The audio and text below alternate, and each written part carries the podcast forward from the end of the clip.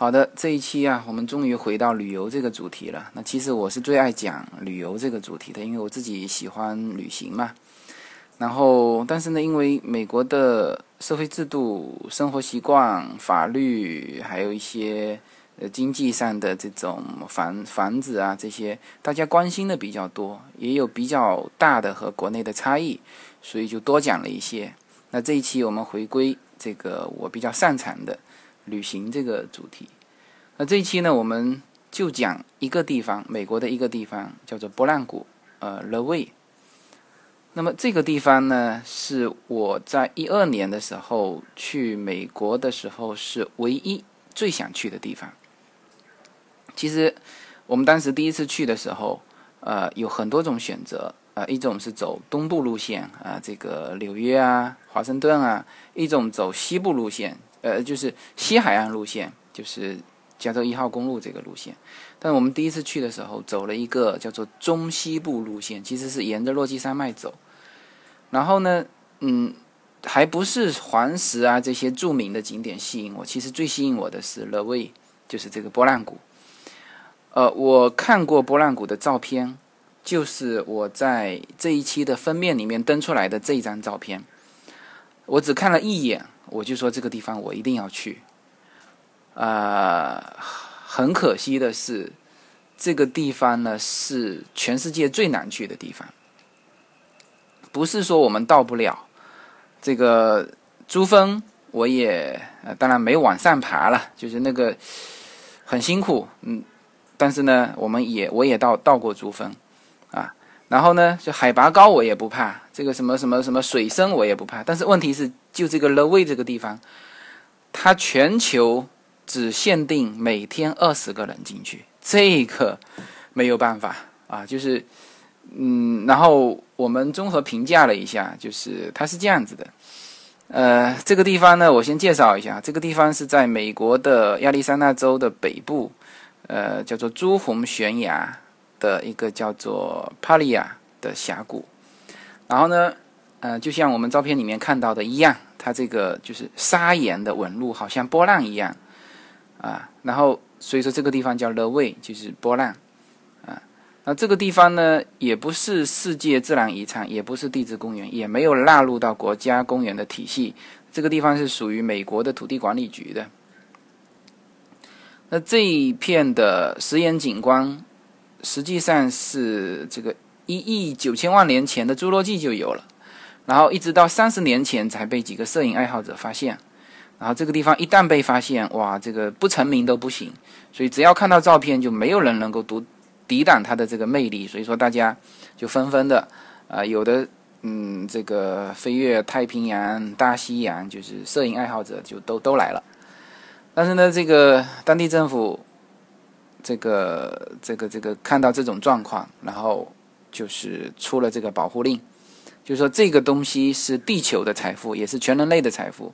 然后呢，说了我们做的就是保护、保护再保护。然后呢，不能说现在把它开放出来，就一两代人，比如说进来啊，所以他说的是是不能成为一两代人纵欲的玩具，而是要留给千秋万代。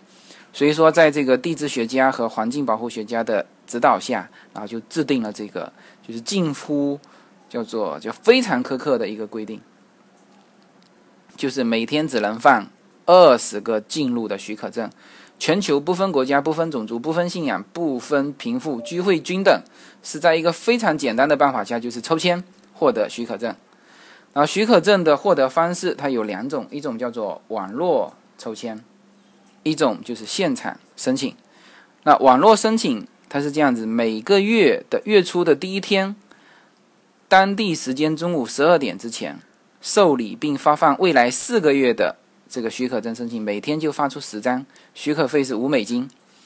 然后呢，这个就这种抽签方式也是 N 多人排队，然后呢，呃，申请难度是非常大。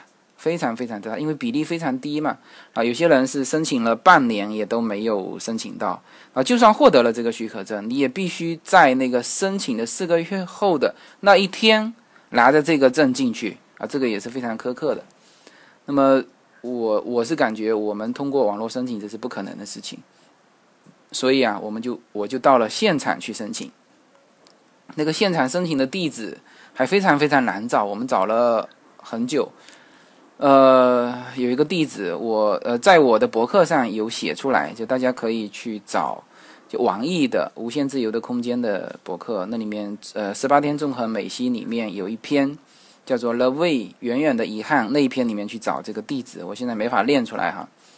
呃，那个就在八十九号公路上。然后呢，这个申请的时间是每天上午八点半到九点，这个时间还要注意哦。他们用的是三 D 的标准时间，然后呢还分夏令时的，就是这个这个时间自己去注意。就是你误过了那个点，你就只能等第二天。每天发出十张，然后呢，呃，这就是抽签。那我们觉得，哎，这个就是到现场抽签，可能还会。呃，几率大一点啊，所以说我们当时是选择了呃这种现场抽签的方式。然后呢，我们当时也这个做了一个计划，就是我们会在那边停留三天。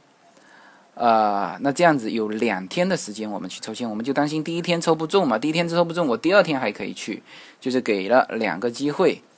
然后我我先说一下我们第一天的状况哈，我们第一天到的时候呢，是我们当然很早就去了。然后到的时候，他那边还没有还没有开嘛。然后呢，这个这个这个，然后我们到的时候人还比较少，我们还一直希望说，哎，今天人来是少一点。哇，后来人就越来越多，越来越多。啊，我们我们的心啊就一直往下沉嘛，因为总共只有十张嘛，每一个人你看见的每一个人都是你的竞争者啊。，OK，然后八点半开始，这个。有一个工作人员，然后呢，因为这个这个他们这个叫做真的叫做稀缺资源，而且而且就算你美国总统哈，你也得给我抽签，所以他们那个工作人员那个心理是 就是心里是比较有优越感的。然后呢，这个他也习惯了每天这些人就是就是全球的膜拜者，呃，来的都是千里迢迢嘛，反正。然后就为了这一张这个希望极其渺茫的许可证，所以说他们心里是非常有优越感的。然后就在那边妙语如珠，这个说了好多笑话哇！我们大部分的人，呃，还是还是紧张那个抽签的那那一下，就希望自己获得嘛。然后这个我们那我是心里听不进去那个那个笑话，呃，很紧张，很紧张。那我们最后第一天呢，看了一下人数，大概有。呃，有二十几个人，有二十几个人，哎，就是就是他总共是大概是，呃，抽签的几率我们算了一下，大概也不到百分之十。然后呢，我们进去领表格的时候，那个那个工作人员还很热心的告诉我们规则。然后呢，呃，因为我们正好是七个人嘛，他是每一个小组最多是六个人，然后他还告诉我，你可以三个、四个啊，还可以五个、两个啊，这样分组。那绝对不可以每队都写六个人。哎，我们那时候太紧张了，居然听成了什么？听成了说我们有人数的优势，可以写两个小组，每一小组写六个人。他说这样子会增大中签的几率。我们理解成这样，其实我们只要多想一下，就不会犯这个错误。其实这个这个是全世界最需要公平的地方。连他他原来是这样子，原来的抽签规则是你第一天到了，你拥有。一个呃，这个号码，你如果连续来第二天，你就可以有两个号码。这就是说，照顾那些连续来的人。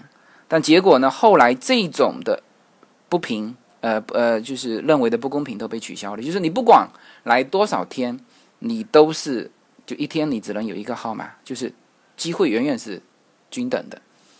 所以，所以他连这个都被取消了。所以我们，我们当时还考虑，我们说啊，我们有人数优势，可以，可以这样这样。所以说，这个确确实实，这个是很不应该的。然后呢，我们就写了两份的申请表，分别写了六个人。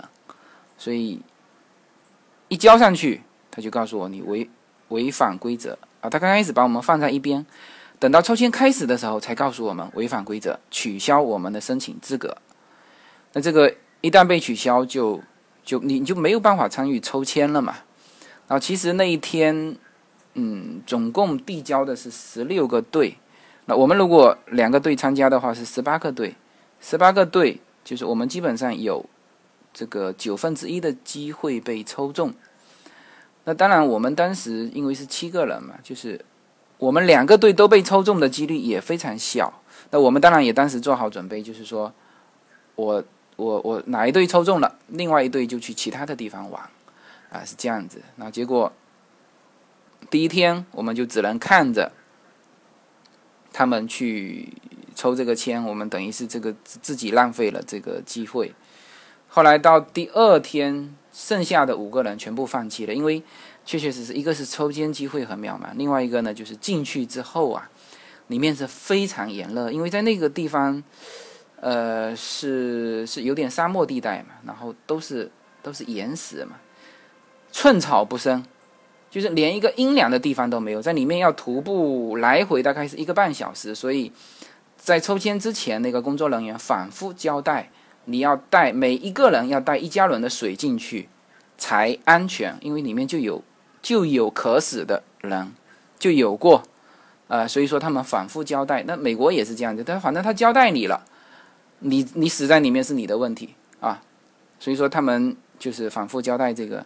那另剩下的五个人，一个觉得明天抽也很难抽得到，另外呢，就是里面确实来回。三个小时也非常非常辛苦，所以另外五个人放弃了。那只有什么？只有我跟叶子 坚持。因为对于我来说，就是我为了拍他那张照片，我觉得呃付出什么样都可以。